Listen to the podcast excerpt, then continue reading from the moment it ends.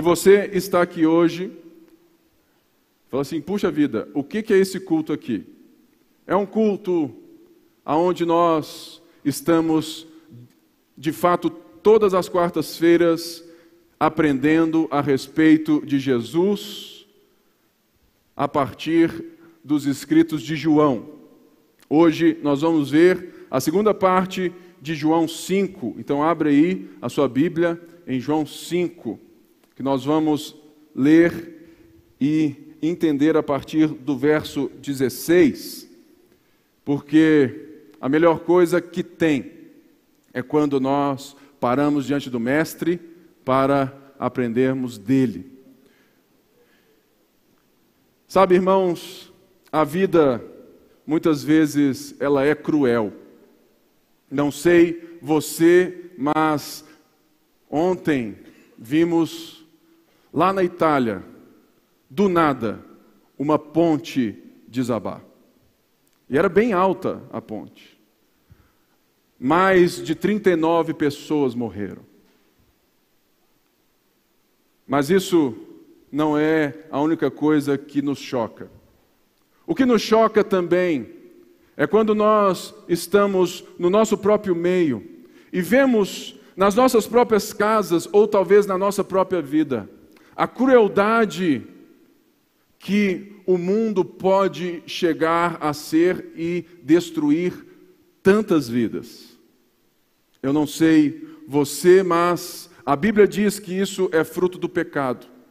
O pecado é justamente aquilo que trouxe desordem a toda a criação, porque, primeiramente, trouxe desordem ao coração humano.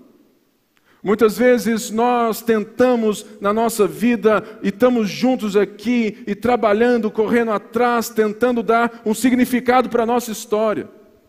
Isso tem muito valor, mas no final das contas, nós vamos perceber que nós somos incapazes de resolver o caos, a crise em quase todas as horas.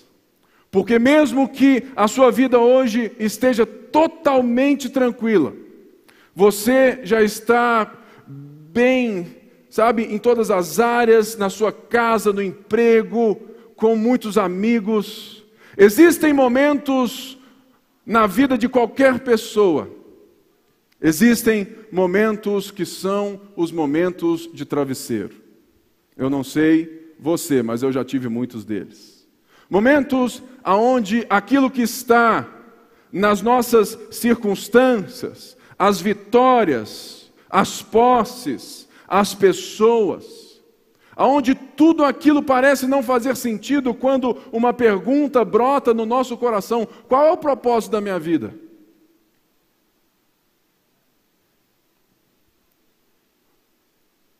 Ou seja, o que João vem apresentando no seu livro é justamente escrevendo dentro de um mundo muito parecido com o nosso. Há muitos anos atrás, o nosso mundo era um mundo judaico-cristão. Eu lembro que na minha época, lá na escola, lá no ensino médio, a moral, a ética da escola, os valores, mesmo que essa escola não fosse cristã, estavam totalmente pautados porque nós vivíamos em um país predominantemente católico e que ainda é. O nosso país ainda é predominantemente cristão, mas ele não tem mais a ética, os valores cristãos que estão baseando as nossas vidas. Por isso, o nosso mundo hoje está cada vez mais parecido com o mundo do primeiro século, quando João escreve esse livro para dizer quem é Jesus. E que mundo é esse?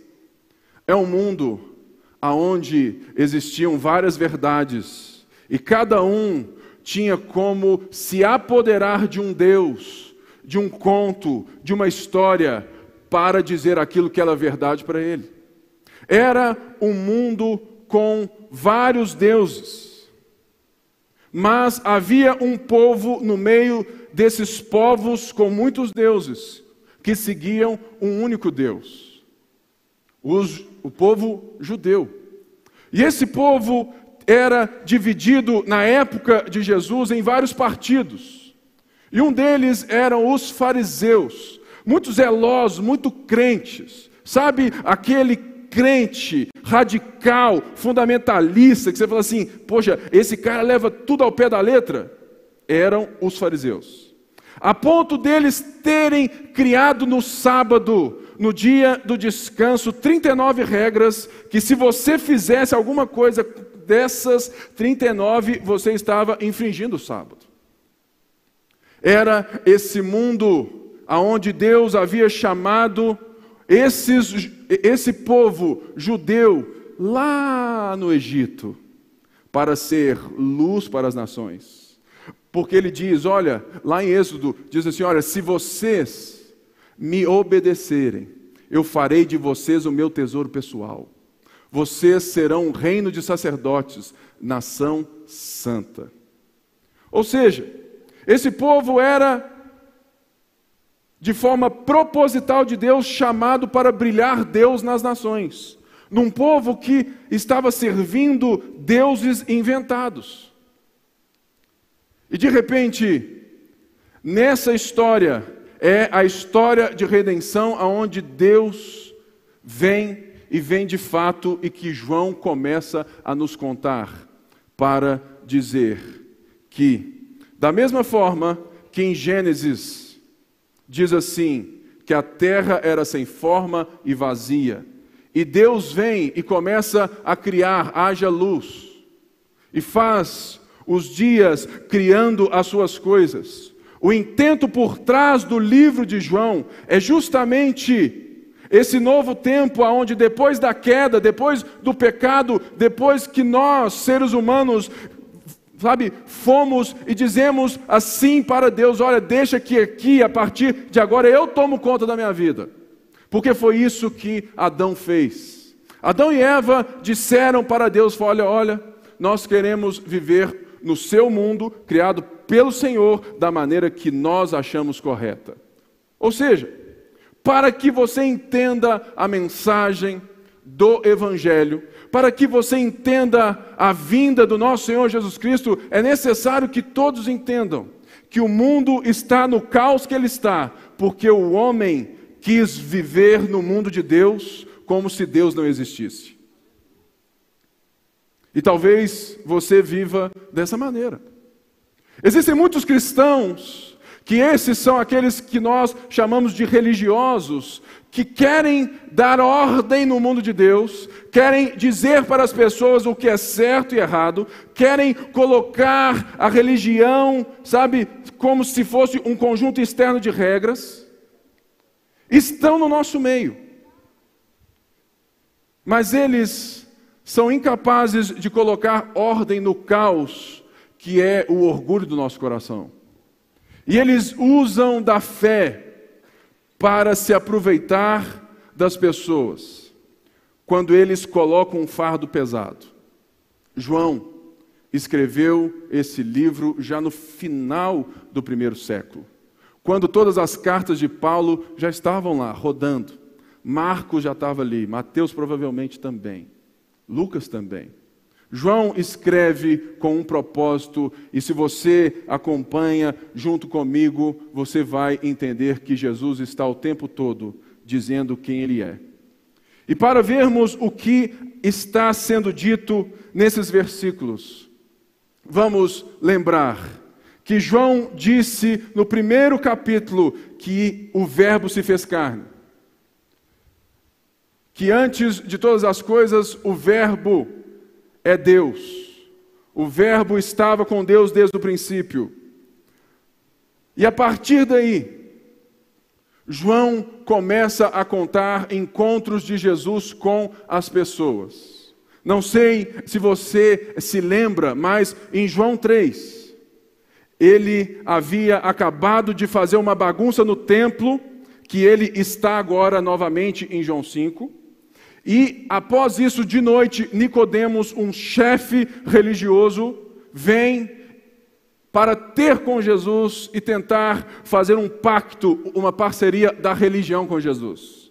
E Jesus, bem claro, falou: Olha, você precisa começar do zero, amigão. Você tem tudo, mas você não tem nada. Você é ancião, rico, religioso, você é um homem que o mundo aplaude, mas no reino dos céus você precisa voltar e recomeçar. E ele diz aquilo que vai norteando esses capítulos e justamente o capítulo 5 também. Por isso é importante é que você entenda. Sabe, irmãos, muita gente não tem a paciência de entrar no livro, no texto bíblico, porque as pessoas têm ansiedade de receber uma palavra para o seu coração. O problema é que quando você não aprende o que Jesus está dizendo, de fato, uma palavra ao seu coração pode desviar seu coração da verdade. Então, João diz que, João 3,16, Deus amou o mundo de tal maneira.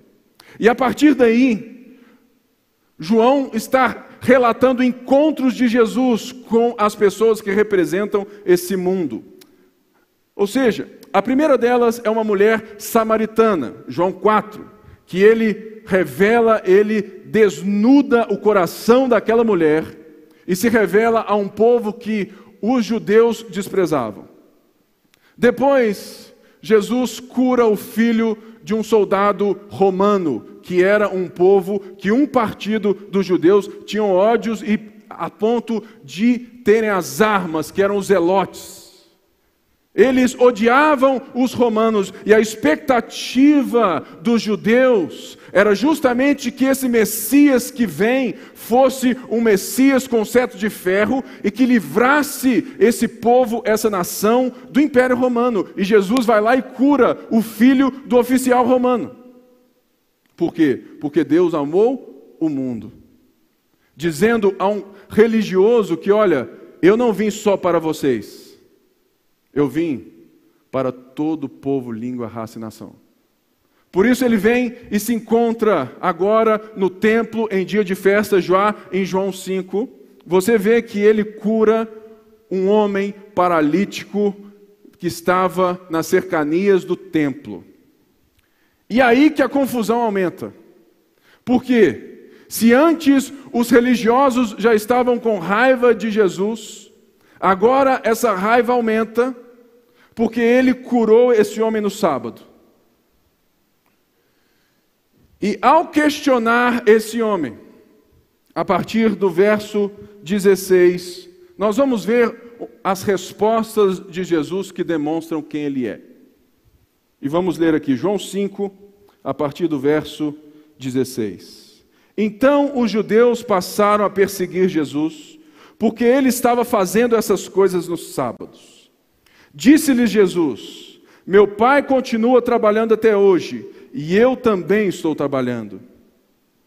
Por essa razão, os judeus mais ainda queriam matá-lo, pois não somente estava violando o sábado, mas também estava dizendo que Deus era o seu próprio Pai, igualando-se a Deus. Jesus lhes deu essa resposta. Eu lhes digo verdadeiramente que o filho não pode fazer nada de si mesmo, só pode fazer o que vê o pai fazer, porque o que o pai faz, o filho também faz. Pois o pai ama o filho e lhe mostra tudo o que faz. Sim, para a admiração de vocês, ele lhe mostrará obras ainda maiores do que estas. Pois, da mesma forma que o pai ressuscita os mortos e lhes dá vida, o filho também dá vida a quem ele quer. Além disso, o pai a ninguém julga, mas confiou todo o julgamento ao filho, para que todos honrem o filho como honra o pai. Aquele que não honra o filho também não honra o pai que o enviou. Eu lhes asseguro: quem ouve a minha palavra e que naquele que me enviou tem a vida eterna e não será condenado, mas já passou da morte para a vida. Eu lhes afirmo que está chegando a hora, e já chegou em que os mortos ouvirão a voz do Filho de Deus e aqueles que ouvirem viverão. Pois, da mesma forma como o Pai tem vida em si mesmo, ele concedeu ao Filho ter vida em si mesmo, e deu-lhe autoridade para julgar, porque é filho do homem. Olha só, Esse diálogo não diz respeito a Jesus com pessoas que não eram religiosas, que não criam em Deus. Esse diálogo é justamente um diálogo que serve para a nossa reflexão, nós que cremos em Deus. Por quê? Porque quando Jesus diz, meu pai trabalha até hoje, por isso eu trabalho, é a partir dessa sentença que tudo vai se desenrolar. E não existe a lei dizendo que deve guardar o sábado. Ou seja, de forma superficial, Jesus estava quebrando o sábado. Por quê? Porque o sábado que estava sendo visto por esses religiosos era um sábado de inatividade. Mas como que um Deus pode ser inativo se ele mesmo sustenta toda a criação na palma das suas mãos?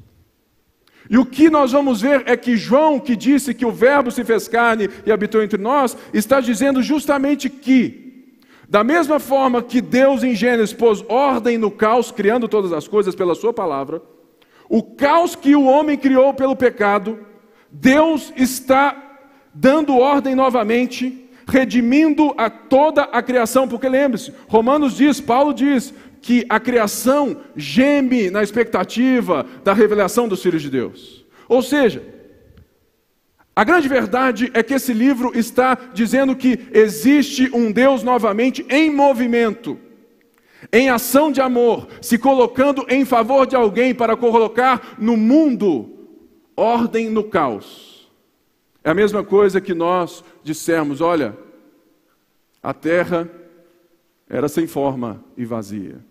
Vazia no sentido de que, porque quando Deus descansou no sétimo dia, não quer dizer que Deus sentou naquela rede lá no sítio, ligou o PlayStation e ficou jogando FIFA. Ou ficou lendo um livro de romance. Não, Deus não faz isso. Quando Deus descansa em Gênesis, é quando tudo está pronto para a relação perfeita de amor com a criação. O Deus que criou o homem, a sua imagem e semelhança, o criou para que essa relação de descanso, de harmonia, de relacionamento fosse perfeita e era perfeita. O homem cultivava o jardim para a sua glória para a glória de Deus, e encontrava com Deus na viração do dia, celebrava a Deus, e eles viviam juntos, era tudo perfeito, era tudo um descanso, porque não havia caos. Mas o coração do homem se corrompe e quer ser igual a Deus. E como o homem foi feito à imagem e semelhança de Deus, como um co, sabe, um cooperador desse jardim, aquele que reflete para a criação, aquele que domina e que subjuga a criação, aquele que deu nome às coisas, aquele que dá ordem no jardim. Agora, esse mesmo homem coloca caos nas cidades. Esse mesmo homem colocou, a partir da sua própria escolha de ser o seu próprio Deus, caos no mundo. É por isso que nós vivemos nesse caos. É por isso que nós temos a morte. É por isso que nós ferimos uns aos outros. É por isso que o câncer vem. É por isso que a AIDS existe. É por isso que existem disfunções inúmeras. É por isso, porque a morte entrou pelo pecado e todos morreram. Romanos diz isso. Logo, o que João está dizendo é que Deus, o verdadeiro Deus, ele não apenas faz alguma coisa de longe, mas ele vem a nós. E nesse movimento, nessa expectativa, é que Jesus está dizendo: O meu Pai trabalha, porque o meu Pai trabalha para, para colocar ordem no caos novamente. Por isso, o sábado não é para nós uma inatividade, mas o sábado para os cristãos e na Bíblia é sim um tempo de descanso, um tempo de reflexão, um tempo de contemplação, mas um tempo também de colocar ordem no caos. É por isso que Jesus fala e isso traz uma ira dos religiosos. Por quê? Irmãos, Nessa noite eu quero deixar muito claro a diferença entre religião e discípulo de Jesus. São coisas totalmente distintas. E nós vamos ver que após essa sentença, os religiosos o acusam dele estar se comparando a Deus. Aí você fala assim: pronto, agora ele vai falar: não, não é isso que eu estou falando. E o texto mostra que muito pelo contrário. Jesus não fala assim: não, eu não sou Deus, não. Muito pelo contrário, ele afirma ainda mais: sim, eu sou o filho de Deus. Por quê? Porque João quer nos mostrar que hoje, na sua vida, na minha vida, você não apenas tem um Deus lá do alto abençoando você naquilo que você faz de bom, na sua boa intenção, na sua boa índole, na sua boa ação do dia, não. O cristianismo diz, muito pelo contrário, ele diz que todos nós estamos mortos nos nossos pecados e por isso Deus veio ao nosso encontro. Ele não apenas pôs ordem de longe, mas ele se fez homem, ele viveu a nossa vida, ele colocou ordem porque ele veio até nós. Essa é a maior diferença e a maior beleza do Evangelho, quando nós estamos vendo várias outras formas, vários outros deuses e várias outras coisas querendo dar nota ou querendo explicar o caos. Se Deus não existe, quem foi o primeiro a trazer a desordem? Porque se Deus não existe, o mundo é bom e o homem é bom. Se você é bom, por que você vive nesse caos? É o pensamento social, é a religião, é a opressão dos ricos. Tudo isso vem por causa do pecado. Logo, me explica, se você não crê em Deus, se as pessoas dizem que Deus não existe, me explica por que, que o caos existe. É socialmente cultural, pastor. Ou seja, mas quem que deu o pontapé então? Todos pecaram e carecem da glória de Deus. E a partir disso é que Jesus vai dizendo que, olha, eu não faço nada de mim mesmo porque a criação de Deus foi totalmente afetada. O homem morre, a criação morre, tudo está em desordem, mas Deus permanece. E Deus são três pessoas distintas e a mesma essência. E é isso que Jesus está dizendo: olha, de fato, eu sou o Deus. Eu tenho, eu sou Deus porque Deus é um, Pai, Filho e Espírito. Mas a nossa harmonia é o que nos faz um, a nossa unidade é tão misteriosa que nos faz um, mas eu não faço nada de mim mesmo, porque o pecado é justamente isso, você fazer aquilo que só você quer fazer, sem considerar o outro. Por isso que Jesus está mostrando que, diferentemente, o próprio Deus em si mesmo considera a vontade do Pai. Olha que coisa linda. E ele falou: Olha, eu não faço nada de mim mesmo a ponto de quando Jesus, em Mateus 4, foi tentado no deserto, vocês lembram disso? Ele não foi tentado senão na sua divindade. Se tu és o filho de Deus, transforma essas pedras em pães. Dá ordem aos anjos. Por isso, a grande diferença é que Jesus está mostrando a esses religiosos, a esses homens pesados da vida, a esses que, que criam regras pelo mérito, que ele é sim aquilo que eles estão com raiva e querem matá-lo, mas que ele de fato não faz nada dele mesmo e ele faz porque o Pai está fazendo. E uma das coisas é que ele diz aqui, então, é que ele veio e ele está fazendo a obra do Pai. Em qual sentido? E aqui, irmãos, deixando muito claro, isso é evangelho purinho. Por quê? Porque se nós estamos vendo Deus vindo até nós para colocar ordem no nosso caos, é justamente isso que o próprio Deus está fazendo por Ele mesmo. Quando Ele diz que o julgamento, a vida está no Filho, porque o Pai deu ao Filho isso. E ele então deixa muito claro aqui que o filho não necessariamente julga, porque o julgamento já está pronto sobre todo aquele que não reconhece o filho. Existe a frase que eu amo do nosso pastor Márcio, que é a mais pura verdade. Só existe um pecado que te leva para o inferno: a incredulidade. Deus apareceu na sua cara assim, falou assim: Oi, eu vim, eu estou aqui, eu não deixei você no caos, eu estou aqui para te redimir. E você fala assim: Deus, muito obrigado, eu continuo querendo ser o dono do meu nariz. Viver no mundo de Deus, sem dar glória a Deus, sem ouvir os propósitos de Deus, isso é de fato dizer que Deus não existe. E existem muitos cristãos ateus, você sabia? Pessoas que no domingo, na quarta-feira, vêm aqui, levantam as mãos, oram em nome de Jesus, mas nos seus trabalhos, nas suas relações, vivem como se Deus não existisse. E a pergunta é: como você vive nas horas ordinárias da vida? No momento da sua história, no momento dos dentes, no momento da relação, no momento das amizades. Esse é o confronto. O confronto de que o mundo vai nos odiar. Sabe por quê?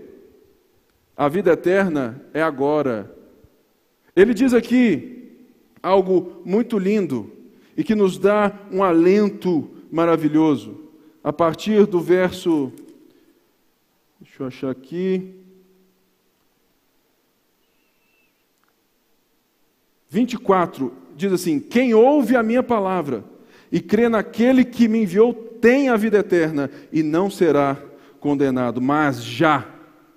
A grande diferença é que muito cristão se torna religioso quando não entende que quando você reconhece Deus na sua vida, Deus te dá vida aqui e agora. Em qual sentido? Que ele começa a construir em você uma capacidade de viver no mundo que ele criou para a glória dele, porque ele criou o mundo. E você então vai recebendo o poder do Espírito Santo, e para isso que o Espírito Santo serve para transformar as suas características. Se eu mentia, o Espírito Santo me dá poder para não mentir mais. Se eu era grosso, se eu era violento, o Espírito Santo me transforma, me dá poder para não fazer mais. Se eu era um cara que era assim, um cara muito esquisito no trabalho, se eu era um cara, um cara muito guloso, de uma cobiça tanta, se eu queria conquistar o mundo, passando por cima de todo mundo, Deus começa a me fazer enxergar, o, sabe, aquele que talvez seja o menor funcionário da empresa que você trabalha. Aquele que está só andando pelas vielas, limpando o chão, você enxerga ele como um, um, um igual e começa a tratá-lo com a mesma dignidade que o Deus que se fez carne te trata e te redime. Isso que está deixando os religiosos furiosos, porque eles se achavam o povo de Deus. E aqui entra a grande diferença entre a religião e o discípulo de Jesus. Porque toda religião ainda considera a vida a partir do mérito. Existem muitas pessoas que continuam sendo religiosas, devotas de Jesus, de santos e de várias outras seitas aí, mas elas continuam achando que elas vão alcançar alguma coisa justamente por aquilo que elas conseguem fazer para Deus. Deixa eu te dizer uma coisa. Deus não te aceita porque você faz alguma coisa por Ele. Você foi aceito por Deus, por isso você faz alguma coisa para Ele. O Evangelho não é o quanto eu faço para Deus e Deus olha para mim muito bem. Você limpou sua ficha do Serasa, você agora tem crédito no meu banco, você agora fez uma boa ação, você cuidou da velhinha, você deu a comida para os pobres, você trata bem a sua mulher, você paga suas contas e parabéns, Luiz Felipe, vejam a porta da esperança para você, que se abram as portas. Aí você chega lá tem um carro importado. Olha, bênção de Deus, aleluia. Não é nada disso, irmão. O Evangelho não é você indo até Deus, é Deus vindo até você. E isso deixa o religioso, aquele que se acha bom, que se acha maior, que olha para os samaritanos, os romanos, que olha socialmente para as pessoas de cima para baixo, isso deixa as pessoas furiosas. E a pergunta é: será que deixa você também?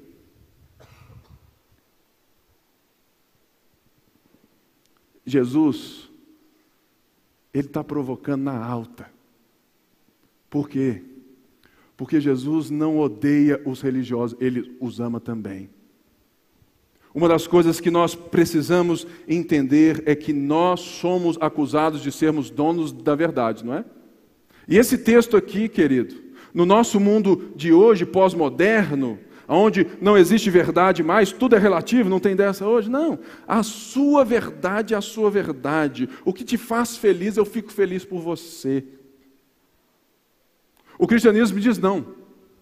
Existe uma verdade, porque existe um Deus criador dos céus e da terra, existe alguém que fez o mundo com propósito, ele fez o homem para a sua glória, para que o homem gozasse com ele da vida, para que o homem o louvasse e o adorasse como corregente de um jardim. Existe um propósito. O problema é que o, esses religiosos, eles querem dizer que eles amam a Deus, eles querem dizer que eles fazem muito para Deus, mas eles continuam vivendo num mundo como se Deus não fosse o ser que propositou todas as coisas, o Criador de todas as coisas, que tem um propósito para a minha e para a sua vida. A pergunta que muitas pessoas fazem ou deixam de fazer é: opa, eu creio em Jesus. Se Jesus é Deus e Deus criou todas as coisas, qual é o propósito de Deus para a minha vida? A religião, ela não considera isso, porque ela vive a respeito daquilo que você pode dar, daquilo que você pode fazer, do sacrifício, do valor da oferta, da campanha dos 360, da, sabe, do copo d'água. Vai, irmão, você tem, você pode, sabe, e tal, e usa versículo e vai te levando, vai te levantando, vai te levantando, vai te levantando quando você vê, não tem nada. Conseguiu uma vitória, pastor, conseguiu outra. Mas lá no final você fala assim: puxa vida, é tudo correr atrás do vento novamente. Por quê? Porque o cristianismo diz, porque o Filho de Deus veio ao mundo para julgar e para dar vida. E ele dá vida a quem ele quer. Por quê? Em João 3 diz: Deus amou o mundo de tal maneira que ele deu o seu único filho para que todo aquele que nele crê. Da mesma maneira que Deus criou o mundo pela Sua palavra. Jesus está pela Sua palavra redimindo o mundo. E por isso é necessário que você entenda que o mundo, quando você é um cristão verdadeiro, num mundo relativista como o nosso, ele vai te odiar. Mas a mesma afirmação pode ser boa ou ruim. Quando dizem que você é preconceituoso, radical, fundamentalista, dono da verdade. Todo mundo aqui provavelmente já ouviu isso, né? Eu escuto isso direto. Só você acha que você está certo, pastor? Não. Sabe por quê? Porque eu não sou dono da verdade. A verdade é que me possui. Porque Jesus é o caminho, a verdade e a vida. Esse merecia um, um glória melhor, né? Eu vou repetir então. Eu não sou dono da verdade, você não é dono da verdade, mas é a verdade que nos possui, porque Jesus é o caminho, a verdade e a vida. Dá uma de pentecostal aí, dá uma glória a Deus, aleluia. Tem gente que acha que culto de ensino é culto sabe, do silêncio, irmão. Você pode se manifestar, né? tem problema nenhum para você. Cada um faz o que quiser, desde que haja ordem e decência. Né? Ou seja, O religioso, ele, ele é tão perverso que ele não apenas recebe esse rótulo do mundo igual ao discípulo, mas ele constrói um muro para que quem não crê em Cristo não se achegue a Cristo. O problema da nossa vida hoje, o problema das nossas igrejas hoje, o problema hoje da religião cristã, não são os verdadeiros discípulos, continuam sendo os religiosos. É por isso que a religião a gente tem que chegar com força, a heresia a gente tem que bater com força, e o nosso problema é que a gente bate em quem não crê em Cristo, em quem é precisa ter ser o nosso alvo de amor, e a gente continua passando a mão, sabe, na cabeça dos mestres que estão construindo um muro para que quem não crê em Jesus, os samaritanos, aqueles que nós achamos que nunca vão aceitar Jesus, vêm para Jesus, os romanos que nos oprimem e que nos xingam e que nos comandam, mandam, essas pessoas que falam assim: ah, não, esse cara nunca vai converter. É esse mesmo que Deus te chamou para ser luz. O problema é que a religião, esses homens, esses fariseus, eles constroem um muro de regras, um muro de objeções. Irmãos, o julgamento já está posto, porque ele diz assim: olha, quem não crê já está condenado mas quem crê já recebeu a vida. Ou seja, a sua vida hoje pode valer muito mais a pena quando você vive entendendo e buscando os propósitos desse Deus que veio ao seu encontro. Porque já chegou, já aconteceu.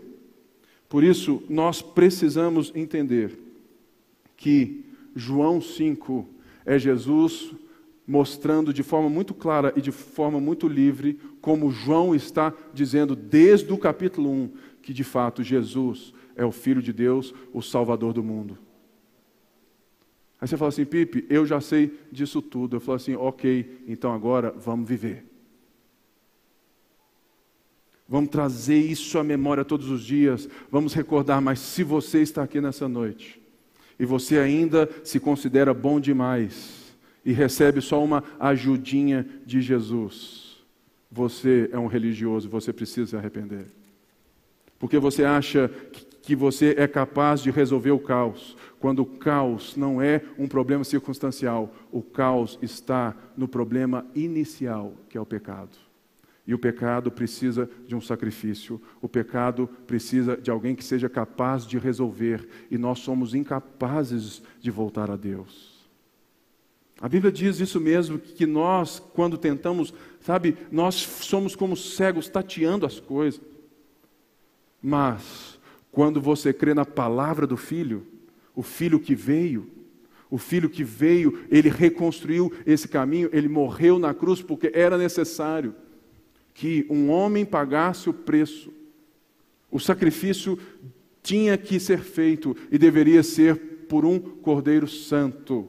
Por isso, João diz que Jesus é o Cordeiro de Deus. E por fim, Jesus vai ler aqui, a partir do verso 31, é, dizendo que ele não testifica dele mesmo. A pior coisa que tem é gente que fala dela mesma, não é? Fala assim, cara, preguei demais hoje. Você falou assim, que isso, velho? Você é doido. Falei, cara, eu sou muito bom. Jesus vai aqui no verso 31 até o 47, é que eu não vou ler, só vou te passar. Vai mostrar que três coisas testemunham que ele é verdadeiramente quem é diz que ele é. A primeira coisa é João Batista, o precursor, quem está anunciando, quem está rolando o tapete vermelho para a chegada do rei. E quem disse: Eu não sou o Messias. E quando vê, ele diz: Eis o Cordeiro de Deus que tira o pecado do mundo. Eu não sou, sabe, digno de desatar-lhes as sandálias. Ele diz isso. E o texto diz que João é uma testemunha de que ele é. A segunda coisa que João vem construindo no seu livro e que nós vivemos isso são os sinais. Jesus acabara de fazer o terceiro milagre no livro de João, que narram sete sinais. João não narra os milagres como milagres, mas ele chama-os de sinais. Por quê? Porque João está apresentando o Filho de Deus. Ou seja, os sinais são testemunhas de que Jesus é quem ele diz que ele é, quem o Pai está dizendo e quem ele, ele tem autoridade que o Pai o deu de fato. Por quê? Porque era crido pelos religiosos que só Deus pode ressuscitar os mortos. E no final, nós vamos ver que ele chama Lázaro para fora. Os discípulos de João chegam para João e falam assim: Senhor, ele é o Messias mesmo? O que que João fala? Os cegos enxergam, os surdos ouvem, os paralíticos andam, os mortos recebem vida. Os milagres de Jesus apontam para Jesus. Tem muita gente hoje que vive pedindo milagre, mas quando recebe esse milagre, quando Deus se revela para você, entrando no seu mundo, intervindo no seu câncer, em tudo da sua vida agora, na depressão, em qualquer coisa. Você recebe esse milagre e de repente esquece que esse milagre, ele não é Deus em si mesmo, ele só te mostra que existe um Deus que está interessado em se relacionar com você e ele mesmo faz o caminho novamente. O problema é que a religião, ela só quer a mão e não o coração. A religião é assim. Ela quer as bênçãos em formas que ela mesma diz que vale a pena. Toda religião causa separação, guerra e ódio. O problema da religião é que ela escraviza em nome de Deus e constrói muros nos corações dos incrédulos. Então, Jesus narra aqui João narra que três testemunhas. E ele vai fechar dando aquele soco na cara dos religiosos, não porque ele odeia os religiosos, mas porque ele quer abrir os olhos deles. Não sei você, mas eu sou pai de dois meninos muito levados e pecador que precisa de Jesus. Eu oro todos os dias, Deus salva meus filhos na infância. Salva agora com três anos, com sete, que eles tenham de fato novo nascimento agora, para que a vida deles seja construída no teu reino e que eles não busquem construir os seus próprios impérios. Eu oro todos os dias, Deus salva os meus filhos. Sabe por quê? Porque você muito bem sabe, porque todo mundo aqui é filho, que você, para ser a pessoa que você é, para aprender as coisas que hoje você sabe, você teve que ser corrigido. O mundo de hoje não quer correção. Mas o mundo de Deus, a frase, a sentença de Jesus que criou o ódio e vai criar ódio é que Deus continua trabalhando, por isso Jesus trabalha, por isso você está aqui, por isso que ele ainda não voltou, porque o trabalho continua. O trabalho de Deus continua, o trabalho de Deus continua na minha vida, na sua vida, ou seja, o cristianismo não diz respeito a pessoas perfeitas, mas a pessoas perdoadas. Então, quando, quando Jesus fala, olha, vocês têm Moisés como salvador de vocês, por quê? Porque vocês têm a lei como salvadora, por quê? Porque vocês enxergam a lei como algo que, se vocês cumprissem, vocês não conta. Mas esse povo aqui já tinha a possibilidade de ler Gálatas. Paulo, que era um desses, um fariseu, zeloso, hebreus dos hebreus, um homem irrepreensível, tipo Nicodemos. Paulo escreve uma carta dizendo que a lei é uma condução para Cristo. Que a religião pega as palavras de Deus e faça assim, ó, deixa que eu controlo isso. Quando o que a palavra de Deus está nos guiando é que, olha, eu vou aqui começar a restabelecer ordem no caos. Por isso existe a lei. Cumpram a lei. Tentaram, não conseguiram. Tentaram, não conseguiram. Tentaram, não conseguiram. O que isso quer dizer? Precisamos de um Salvador. Deus se fez carne e habitou entre nós. Ou seja, Quanto mais você se impõe regras, mais você se frustra. Por quê? Porque você é incapaz de dar significado final à sua vida. A religião vai te matar. A religião, no mérito, nas suas obras, ela vai te matar. e você vai desviar da igreja, falando mal dos homens, falando mal de Deus. Você vai sair daqui cuspindo marimbondo, e a culpa não é de ninguém. A culpa é sua, que não se arrependeu. Então Jesus diz: Olha, vocês creem em Moisés, mas Moisés aponta a meu respeito. Moisés está apontando para mim.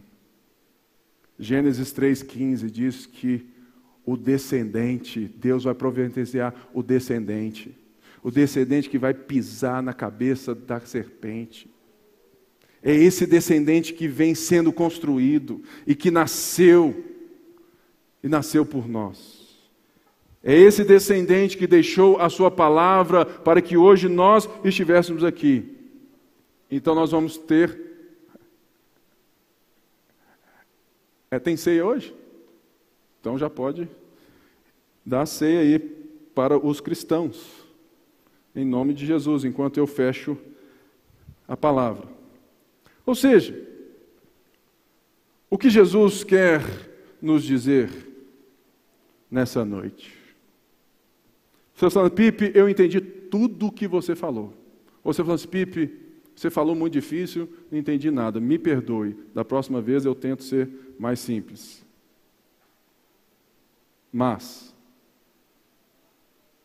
o que isso tem a ver com a, com a sua vida? Tem tudo a ver. Porque, por mais que o mundo te acuse de ser preconceituoso, radical e dono da verdade. A grande verdade é que a verdade existe.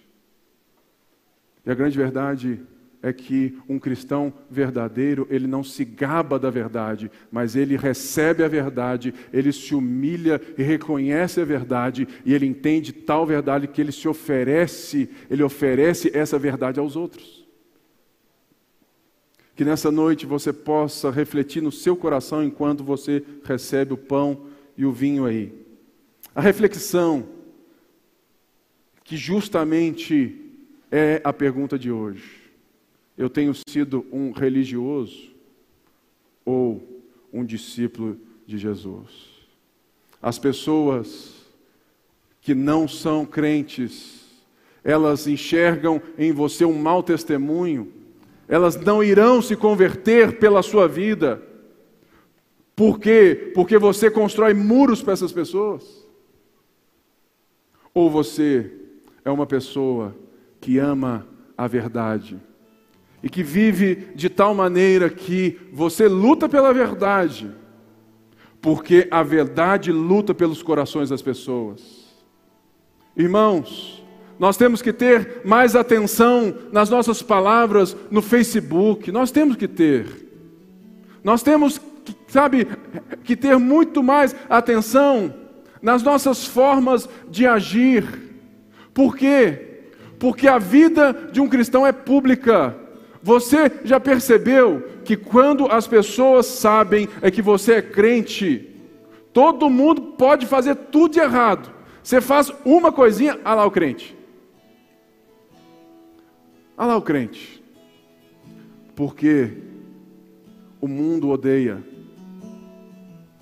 quem entende que o mundo precisa de ajuda. Quem, quem reconhece a ajuda e quem diz que existe uma ajuda, que ela é a única ajuda que o mundo pode ter. Você já pensou na ressurreição? Nós estamos agora recebendo o pão e o vinho, dizendo que o sacrifício de Jesus nos uniu, nos redimiu, e que ele disse que vai voltar. Ou seja, qual é o símbolo da ceia? O que a ceia está nos apontando? Quando Jesus diz fazer isso em memória de mim, até que eu volte, é porque ele vai voltar. Qual narrativa do mundo, qual religião do mundo, qual seita do mundo tem um Deus que se fez homem, morreu pelos nossos pecados e ressuscitou? A grande verdade é que o nosso Deus não está enterrado nos, sabe, na Europa, o, o, sabe, o nosso Deus não está enterrado no Oriente, o nosso Deus não está enterrado. Ele está sentado à direita do Pai. O nosso rei ele reina eternamente.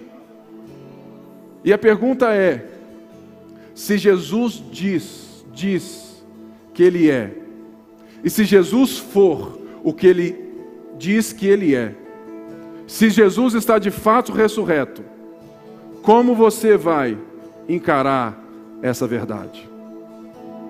Se Jesus é quem ele diz que ele é, e ele está ressurreto, a minha pergunta para você em casa é essa: como você vai se portar diante desse Jesus ressurreto?